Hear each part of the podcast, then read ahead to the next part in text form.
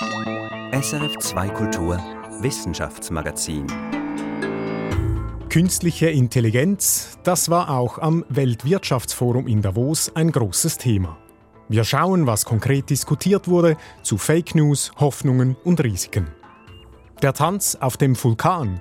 Island verfolgt ein ganz spezielles Forschungsprojekt, das gefährlich klingt. Es soll hinuntergebohrt werden bis ins flüssige Magma. Und eine konkrete Anwendung von KI wird an der ETH Zürich getestet. Ein Roboterhund lernt immer besser dank künstlicher Intelligenz unerwartete Hindernisse zu überwinden. Was dies mit digitalen Keksen zu tun hat, hören Sie in unserer Reportage zum Schluss der Sendung. Mein Name ist Daniel Theiss. Willkommen zum SRF Wissenschaftsmagazin. Das WEF in Davos war eine Woche die Bühne für Politik und Wirtschaft, aber auch zahlreiche Wissenschaftlerinnen und Wissenschaftler waren vor Ort, so wie auch schon in den vergangenen Jahren. Ein großes Thema war KI, die sogenannte künstliche Intelligenz. Felicitas Erzinger war für uns vor Ort und hat mitverfolgt, was in Davos diskutiert wurde zum Thema KI. Felicitas, was nimmst du da für Eindrücke mit? Ja, also es war wirklich extrem voll. Das Programm war sehr dicht, aber auch sehr interessant. Also ich habe sehr viele spannende Gespräche geführt und spannende Vorträge gehört. Eindrücklich war aber schon, wie dominant das Thema KI war. Einer unserer Kollegen aus der Wirtschaftsredaktion, der fährt nun seit neun oder zehn Jahren ans WEF und er meinte, so eine Dominanz eines Themas, das habe er noch nie erlebt. Ja, findest du das denn gerechtfertigt, das Thema derart breit auszuwalzen? Ehrlich gesagt finde ich schon, dass etwas zu viel Hype drum gemacht wird. Und oft geht es ja dann auch einfach darum, wie sich mit diesen neuen Werkzeugen und Technologien Geld verdienen lässt. Also eben, alles sprach über KI, über künstliche Intelligenz, aber um was ging es denn da konkret? Eines der großen Themen waren Risiken, die Gefahr von Fake News zum Beispiel, in einer Diskussionsrunde, die ich mitverfolgt habe, da hat ein KI-Experte vom amerikanischen MIT sogar gesagt, das Jahr 2024 werde das Jahr der Fakes. Unter anderem hat das damit zu tun, dass in vielen Ländern Wahlen anstehen dieses Jahr und das ein Tummelfeld ist für Falschinformationen, um Unsicherheiten zu streuen und auch den demokratischen Prozess zu destabilisieren. Der Punkt ist, dass es einfach immer schwieriger wird, echt von gefälscht zu unterscheiden. Und darum dreht es sich am WEF dann auch viel um die Regulierung von KI oder ganz konkret um Anwendungen. Anwendungen sagst du, ja, die schießen ja wie Pilze aus dem Boden. Das fand ich wirklich eindrücklich letztes Jahr. Eben für alles Mögliche kann man KI mittlerweile nutzen. Gibt es denn da etwas, was dir besonders aufgefallen ist? Ja, und zwar war immer wieder die Rede davon, wie KI uns helfen kann, die großen Probleme der Menschheit anzugehen. Hunger zu bekämpfen zum Beispiel, die Biodiversität zu erhalten, im Klimaschutz voranzukommen und auch sonst eine nachhaltige Entwicklung zu fördern, also auch allen Menschen Zugang zu Bildung zu ermöglichen. Das passt ja sehr gut zum WEF und klingt natürlich großartig. Und darum wollte ich da auch genauer wissen, wie realistisch ist das und wie konkret soll das aussehen? Ja, eben KI als der neue Weltretter. Also was sagst du dazu jetzt? Ja, diesen Eindruck wollte man vermitteln, aber alle Forschenden, mit denen ich gesprochen habe, die sind sich einig, das Allheilmittel ist KI nicht. Aber es ist schon so, dass sich die Technologie rasant entwickelt hat und jetzt auch Möglichkeiten bietet, die man vorher nicht hatte. Das Potenzial und auch die Hoffnungen, die sind darum groß. Hoffnung sagst du, hast du da konkrete Beispiele? Ja, eines zum Beispiel ist sogenanntes klimaresistentes Saatgut für die Landwirtschaft, das etwa Hitze und Trockenheit besser trotzen kann. Ein Startup hat da ein KI-Tool entwickelt, das innerhalb wenigen Minuten Orte vorschlagen kann, wo man zum Beispiel Saatgut für Tomaten im Feld testen kann. Bisher ging das mehrere Monate oder gar Jahre, bis man da geeignete Orte gefunden hat, jetzt eben Minuten. Und insgesamt kann man das Saatgut so schneller und auch günstiger auf den Markt bringen. Und ein anderes Beispiel kommt aus dem Naturschutz. Ich habe mit einem Biologen aus Kalifornien gesprochen und der nutzt eine Art Sprachmodell, um Wale im Meer aufzuspüren. Damit kann er schiffen und sagen, hey, in deiner Nähe ist ein gefährdeter Wal, du musst langsamer fahren. Denn Schiffe, die sind für Wale eine der großen Gefahren im Meer. Das ist also ein Beispiel für eine Anwendung, die ohne KI so nicht möglich wäre, einfach weil es ohne die Algorithmen gar nicht ginge, spezifische Wahlarten aus dem Geräuschemix aus Schiffen, Krabben, Robben und so weiter herauszulesen. KI hilft also bessere Entscheidungen zu treffen, aber entscheiden am Ende tut dann doch noch der Mensch, oder? Ja, auf jeden Fall. Und die Menschen, die sind es ja dann auch, die die Maßnahmen umsetzen müssen. Der Mensch verschwindet also auch mit KI natürlich nicht aus dem System. Und eine Herausforderung in dem Zusammenhang ist auch das Vertrauen in die KI. Die gilt es in vielen Bereichen, im Gesundheitswesen ganz speziell zum Beispiel, erst aufzubauen. Besten Dank, Felicitas Erzinger. Und jetzt ist Katharina Boxler bei mir im Studio. Katharina, du hast diese Woche die aktuellen Studien angeschaut. Als erstes hast du Neuigkeiten aus der Long-Covid-Forschung. Long-Covid hat ja sehr viele Gesichter und die Betroffenen werden oft nicht verstanden oder ernst genommen, weil die Long-Covid-Symptome wie zum Beispiel Fatigue, Schwindel oder Konzentrationsprobleme, weil die so unspezifisch sind und damit ist auch eine eindeutige Diagnose schwierig. Ein internationales Team unter der Leitung der Universität Zürich hat nun aber sogenannte Biomarker entdeckt, also Auffälligkeiten im Körper, die bei der Diagnose der Erkrankung helfen könnten. Was ist den Forschern denn aufgefallen? Ja, ganz kurz, dass sich das Blut aller Long-Covid-Patienten in der Studie deutlich von dem anderer Menschen unterscheidet. Okay, und was ist es denn konkret im Blut, das Sie da gefunden haben? Die Forschenden haben in den Blutproben der Versuchspersonen 6.500 Proteine untersucht und gesehen, die Long-Covid-Betroffenen hatten ganz bestimmte Veränderungen in Blutserumproteinen, die im Zusammenhang stehen mit einer Fehlregulation des Immunsystems, und zwar einer Überaktivierung des Komplementsystems. Das ist ein Teil der angeborenen Immunabwehr, die normalerweise Infektionen bekämpft und beschädigte Zellen entfernt. Und das Team entdeckte weiter auch Marker für Gewebeschäden und Veränderungen der Blutgerinnung, alles Zeichen für einen krankhaften Prozess, bei dem Blutgerinnung und Entzündung außer Kontrolle geraten sind. Und so können dann zum Beispiel Thrombosen entstehen. Das heißt, es sind verschiedene Mechanismen und Eiweiße bei Long-Covid Betroffenen verändert. Ja, und auch Fachleute, die nicht an der Studie beteiligt sind, hoffen, dass sich dank dieser Studie die Long-Covid-Symptomatik in Zukunft vielleicht objektiv besser identifizieren lässt. Allerdings ist die Studie mit 40 Long-Covid-Betroffenen sehr klein. Es braucht weitere Arbeiten mit größeren Patientenzahlen, um robuste Resultate zu erhalten. Und die Zürcher Forscherinnen und Forscher, die wollen die Ergebnisse ihrer Studie dann nun auch an einer größeren Patientengruppe überprüfen. Stichwort Gruppengröße, wie war denn diese Studie aufgebaut? Wie gesagt, sie war relativ klein. Die Forschenden haben das Blut von 39 gesunden Personen mit denen von 113 Covid-Infizierten verglichen. Von den Infizierten entwickelten 40 Long-Covid. Das ergaben Folgemessungen nach sechs und zwölf Monaten. In deiner nächsten Meldung, Katharina, erzählst du uns etwas über Wundheilung.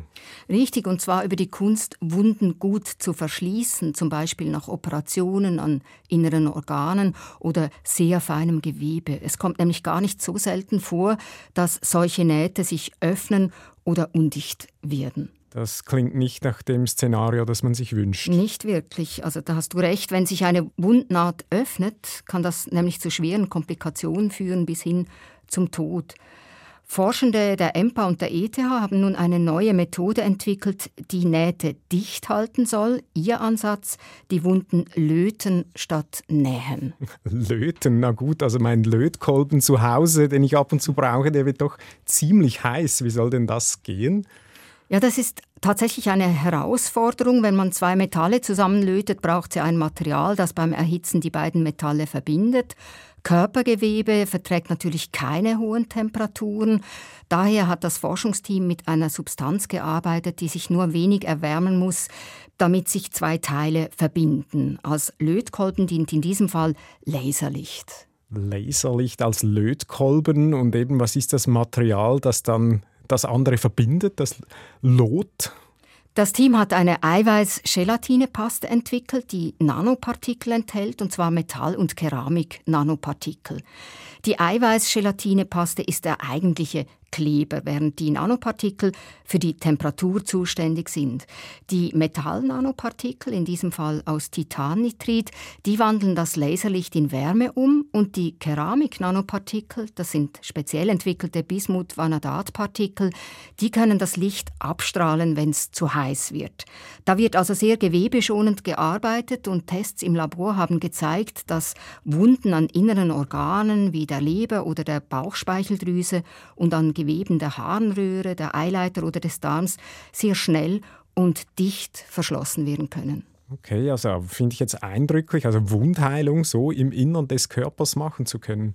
Ja, Wundheilung ist nämlich ein sehr komplexer Vorgang, ein Zusammenspiel von Zellen, vom Gewebe, das zwischen den Zellen liegt und biochemischen Prozessen, die Signale weiterleiten. Und da gilt die Nanotechnologie als die Methode der Zukunft, weil Nanomaterialien Prozesse auf der zellulären und molekularen Ebene kontrollieren können. Sie können zum Beispiel antibakteriell wirken oder die Zellteilung boostern und so Infektionen stoppen und den Heilungsprozess beschleunigen. Entsprechend viel wird zurzeit in der Wundheilung mit Nanopartikeln geforscht. Die Forschenden der EMPA und die ETH setzen diese Miniteilchen jetzt erstmals als Heizung und als Thermometer ein und sie sind sich offenbar ziemlich sicher, dass daraus in der Praxis was wird. Sie haben ihr Verfahren jedenfalls bereits zur Patentierung angemeldet. Und von der Nanotechnologie kommen wir noch zur Gentechnologie. Da hat in den letzten Tagen ein Affe die Menschen beschäftigt. Und zwar ein geklonter Affe.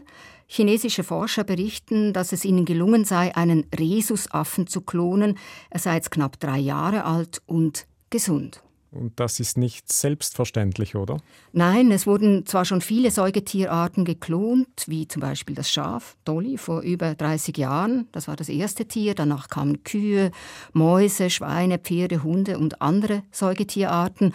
Doch Primaten, also einen nahen Verwandten von uns zu klonen, wie es der Rhesusaffe ist, das ist schwierig und den chinesischen Forschern ist nun nicht nur das Klonen gelungen, sondern auch, dass der Rhesusaffe das Erwachsenenalter gesund erreicht erreicht hat. Und wie haben Sie das gemacht? Sie mussten zwei große Hürden überwinden. Beim Klonen entstehen am Erbgut nämlich Hindernisse, sogenannte epigenetische Barrieren. Das sind zum Beispiel Eiweiße, die sich am Erbgut anlagern. Die verhindern, dass die Erbsubstanz normal abgelesen wird und der Embryo sich weiterentwickeln kann. Auch die Plazenta hat solche epigenetischen Barrieren. Und die Forscher haben nun bestimmte Substanzen verwendet, die das epigenetische Profil des Embryos verändern, so dass der sich besser entwickeln kann. Und sie haben die Plazenta ausgetauscht gegen eine Plazenta eines Embryos, der durch In-vitro-Befruchtung entstanden ist. Und das hat offensichtlich funktioniert. Das Tier ist fast drei Jahre alt und eben gemäß den Autoren auch gesund. Also eine Reihe von biochemischen Tricks. Rhesusaffen, die sind ja viel näher mit uns verwandt als eben die anderen Tiere, die du genannt hast, Schafe etc. Da denke ich natürlich schon auch, wann wird dann der erste Mensch geklont? Wo steht man da? Also die chinesischen Forscher sagen, dass sie das nicht im Sinn hätten. Und in Europa würden solche Experimente auch solche an nichtmenschlichen Primaten aus ethischen Gründen gar nicht zugelassen, weil sie keine unmittelbar lebensrettende Funktion haben. Und es ist auch so, dass im aktuellen Experiment nur gerade ein Embryo von ursprünglich 113 überlebt haben. Also das wäre sehr aufwendig und ethisch überhaupt nicht vertretbar. Aber klar, weil Primaten wie der Rhesusaffe uns so ähnlich sind, ist die Hoffnung durchaus da, mit lebenden Kopien von Primaten Krankheiten zu erforschen, Sachen, die uns Menschen plagen, vor allem neurodegenerative Erkrankungen wie Alzheimer oder Parkinson. Die Menschen in Island sind sich einiges gewohnt. Nasskaltes Wetter, Stürme, Dunkelheit. In Island lebt man aber auch mit dem Feuer, dem Feuer, das aus der Erde kommt. Vor wenigen Tagen ist bei Grindavik im Südwesten der Insel ein Vulkan ausgebrochen und hat Teile der Ortschaft zerstört. Um Vulkanausbrüche besser zu verstehen und vielleicht auch früher warnen zu können davor, wollen Wissenschaftlerinnen und Wissenschaftler weit hinabbohren, nämlich bis ins flüssige Magma hinunter. Welche Chancen und Risiken eine solche Premiere bringt, weiß Anita von Mond. Etwa alle drei bis vier Jahre ein Vulkanausbruch. Das galt bisher auf Island. Doch jüngst hat sich diese Quote erhöht, sagt die Vulkanologin Sarah Barsotti vom isländischen Wetterdienst mit seinem Vulkanobservatorium. Since 2021, the peninsula has been activated 2021 ist auf einer Halbinsel im Südwesten Islands ein altes Vulkansystem neu aktiv geworden. Und seither haben wir jedes Jahr einen Vulkanausbruch. Die besagte Halbinsel Reykjanes hat nicht einen klassischen Vulkankegel, der Feuer spuckt. Hier quillt die Lava aus teils kilometerlangen Rissen aus dem Untergrund und strömt brennend durch die Landschaft. Beim jüngsten Ausbruch am 15. Januar wurde auch das Städtchen Grindavik erfasst, das schon vorher durch Erdbeben beschädigt war. Currently, Grindavik town is just full of Grindavik ist heute voller Risse und Spalten im Boden. Viele Häuser sind beschädigt, einzelne abgebrannt. Es ist völlig offen, wann die evakuierten Menschen zurückkehren können. Die Gegend ist unsicher geworden. Der Grund für diese Unsicherheit hänge mit Islands Entstehung zusammen. Island ist eine Vulkaninsel, der oberste Teil eines Unterwasservulkangebirges und dies an besonderer Lage, sagt der isländische Geologe Björn Gudmundsson. Iceland is in the middle of the Atlantic Ridge. Island sitze genau auf dem mittelatlantischen Rücken. Das ist ein vulkanaktiver Graben am Meeresboden zwischen zwei tektonischen Platten, die sich auseinander bewegen. Zusammen mit einem anderen Vulkansystem dort lässt der Graben laufend neues Magma nach oben quellen. Das Magma wandert durch Klüfte im Gestein und sammelt sich in großen Hohlräumen, oft nur wenige Kilometer unter dem Boden. Wird der Druck dort zu groß, kann das Gestein ringsum zerbrechen und das Magma rasch bis an die Erdoberfläche gelangen.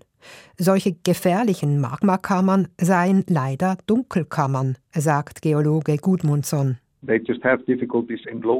Für Fachleute ist es sehr schwierig, mit den heutigen Methoden eine Magmakammer genau zu lokalisieren. Auch in der Gegend um Grindavik war das ein Problem.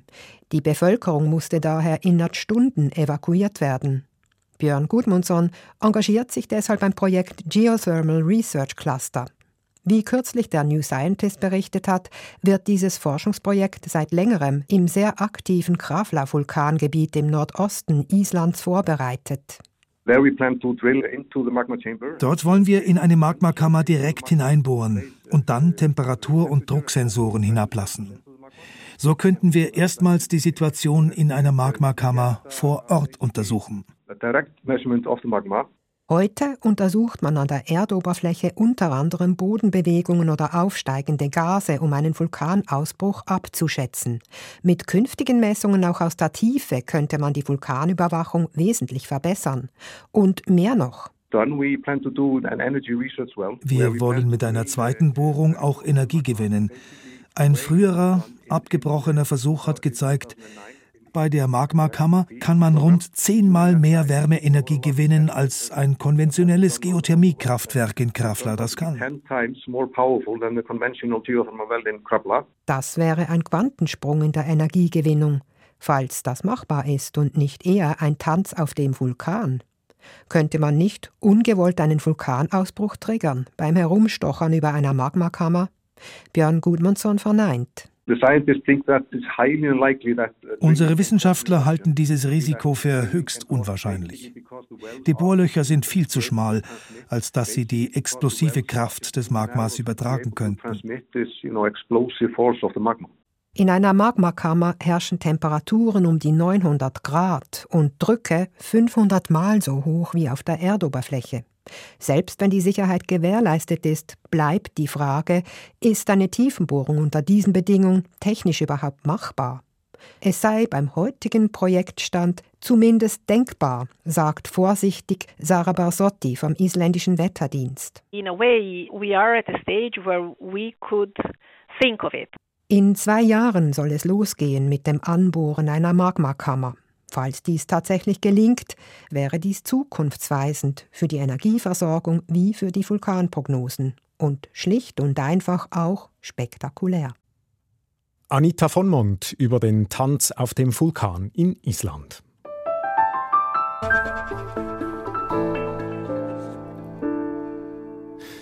Roboter können immer mehr.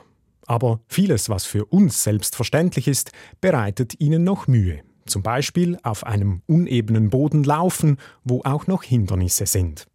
Was für uns nicht so kompliziert scheint, ist für Roboter äußerst schwierig. An der ETH Zürich versuchen Forschende, einem hundeähnlichen Roboter das Laufen und Klettern in schwierigem Gelände beizubringen. So könnte dieser bei Rettungseinsätzen zum Einsatz kommen. Dafür braucht es unter anderem künstliche Intelligenz und ganz viel Rechenleistung vom ETH Supercomputer. Wie gut das funktioniert, hat sich Sandro Della Torre zeigen lassen. Es herrscht viel Betrieb im Roboterlabor der ETH. Rund ein halbes Dutzend Forscherinnen und Forscher diskutieren und schauen abwechslungsweise auf ihren Roboter und ihren Computer. Fabian Jenelten begrüßt uns. Hallo. Sandro Della Torre. Ja, hallo. Ciao, Fabian. Hallo Fabian Sein. Freut mich. Er hat soeben sein Doktorat abgeschlossen. Die letzten knapp fünf Jahre hat er dem vierbeinigen Roboter Animal gewidmet. Oder genauer? Das hier ist jetzt äh, Dobby. Dobby ist die vierte Generation von Animal. Ja, ähm, ist schon ein bisschen inspiriert von einem Hund, würde ich sagen.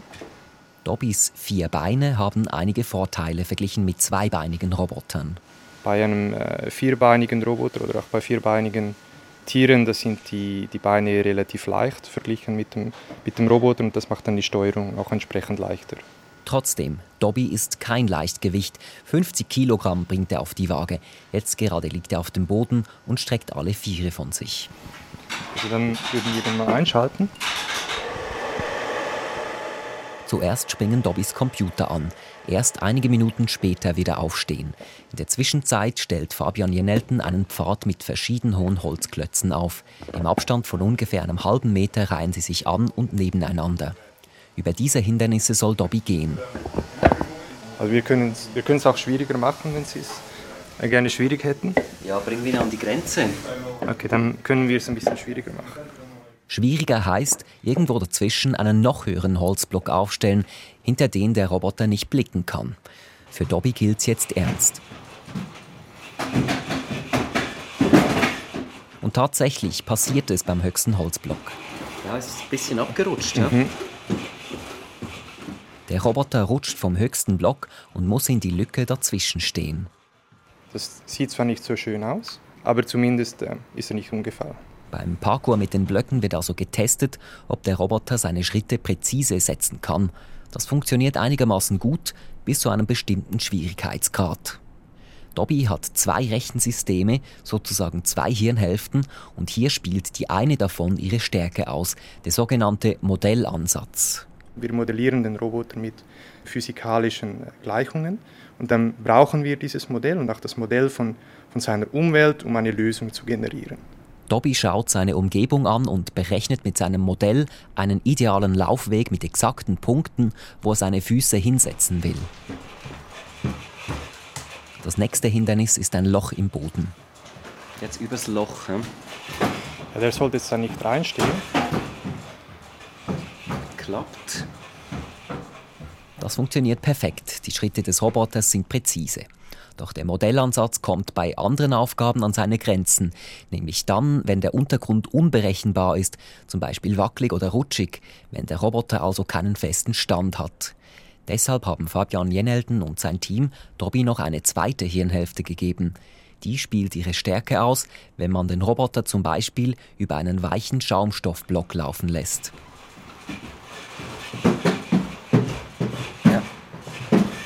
Rutscht weg ja, über den Schaumstoff. Weil Dobby in den Schaumstoff einsackt und weil der Schaumstoffblock am Boden wegrutscht, muss der Roboter improvisieren. Ja, der fängt dann halt an, sich ähm, auszubalancieren, weil das ist dann der Moment, wo was er sieht, stimmt nicht mehr überein mit dem, was er fühlt. Improvisation ist möglich dank einer Art von maschinellem Lernen, bei dem das System zuerst einfach mal ausprobiert und Belohnungen bekommt, wenn es etwas richtig macht. Sie können sich das so vorstellen wie ein Kind, das bekommt seine Kekse über, wenn es etwas gut macht. Beim Roboter sind das natürlich nicht richtige Kekse, die er essen kann, das sind digitale Kekse, das sind Nummern. Wenn es eine große Nummer ist, dann hat der Roboter Freude, wenn es eine kleine Nummer ist, dann hat der Roboter weniger Freude. So wurde diese zweite Hirnhälfte von Dobby trainiert. Und diese reagiert dank digitaler Kekse deutlich besser auf Irritationen. Das zeigt sich auch, wenn der Roboter über eine nasse, rutschige Fläche läuft. Ja, jetzt rutscht er. es ist so wie ein, wie ein Reh, das sich, sich da versucht zu stabilisieren auf, dem, auf, auf Eis. Dobby kommt zwar in Bedrängnis, aber er kann sich auf den Füßen halten. Hätte der Roboter nur die eine Hirnhälfte mit dem Modellansatz, wäre er wohl hingefallen. Neu ist die Kombination der beiden Rechensysteme. Jetzt läuft der Roboter einerseits präzise über Löcher und Steine, kann aber auch mit rutschigem oder wackeligem Untergrund umgehen. Bis jetzt hat er nicht beides gleichzeitig können. Das ist wirklich das erste Mal, dass wir diese beiden Elemente ähm, zusammenbringen. Zeit für ein Fazit. Fabian Jennelten fährt Dobby herunter und wir gehen zur Sofaecke im Labor. Wie gut ist Dobby jetzt? Ziemlich gut verglichen mit anderen Robotern, findet Fabian Jennelten. Aber wenn wir natürlich dann diese Roboter auch in der Zukunft sehen wollen, wo die wirklich gebraucht werden können, wo es für, für Menschen zu anspruchsvoll ist oder für Menschen zu gefährlich ist, da sind wir schon noch ein paar Jahre davon entfernt. Es sei schon sehr aufwendig gewesen, Dobby auf sein aktuelles Niveau zu bringen. Der Clou war dabei, Dobby ausprobieren und lernen zu lassen und ihn schon früh zu belohnen. Das heißt, bei jedem richtigen Schritt und nicht erst, wenn er sicher sein Endziel erreicht hat. Ja, er macht immer noch sehr viele dumme Sachen am Anfang, wenn dieser Lernprozess beginnt. Aber dadurch, dass er ähm, sehr schnell Belohnungen äh, bekommt, kann der Roboter sehr schnell lernen, welche Richtungen sind die falschen und welche Richtungen sind die richtigen. Trotzdem musste der ETH-Supercomputer zwei Wochen lang rechnen, um mehrere Jahre Rumlaufen zu simulieren. Es war schwierig, die beiden Gehirnhälften in eine Balance zu bringen. Optimal ist das Ergebnis noch nicht, aber Fabian Jennelten glaubt daran, dass Dobbys Nachfolger in ein paar Jahren praxistauglich sind. Zumindest könnten dann diese Roboter gebraucht werden, um eine Karte zu erstellen von diesen Desastergebieten, damit dann die Einsatzkräfte genau wissen, wohin sie gehen müssen, um Leute zu finden. Diese Roboter könnten dann vielleicht auch verschüttete Leute lokalisieren. Dass ein Roboter wie Dobby verschüttete Menschen auch selber retten kann, sei wohl frühestens in 10 bis 20 Jahren möglich, sagt Fabian Jennelten. Alles weit in der Zukunft. Für die Menschen im ETH-Roboterlabor gibt es jetzt aber zuerst einmal Dringenderes in der Gegenwart. Also wo, wo und zu welcher Zeit soll der Roboter ist jetzt Mittagspause? Jetzt ist Mittagspause, ja. Das Wichtigste ist gezeigt und gesagt und so geht's in die verdiente Mittagspause. Während ihr Dobby bestimmt auch nicht darben musste und seine Ladung Strom zum Mittag bekam. Sandro della Torre hat berichtet. Und damit sind wir am Ende des heutigen Wissenschaftsmagazins. Besten Dank fürs Zuhören und bis bald. Produzentin war Katharina Boxler und mein Name ist Daniel Theiss. Das war ein Podcast von SRF.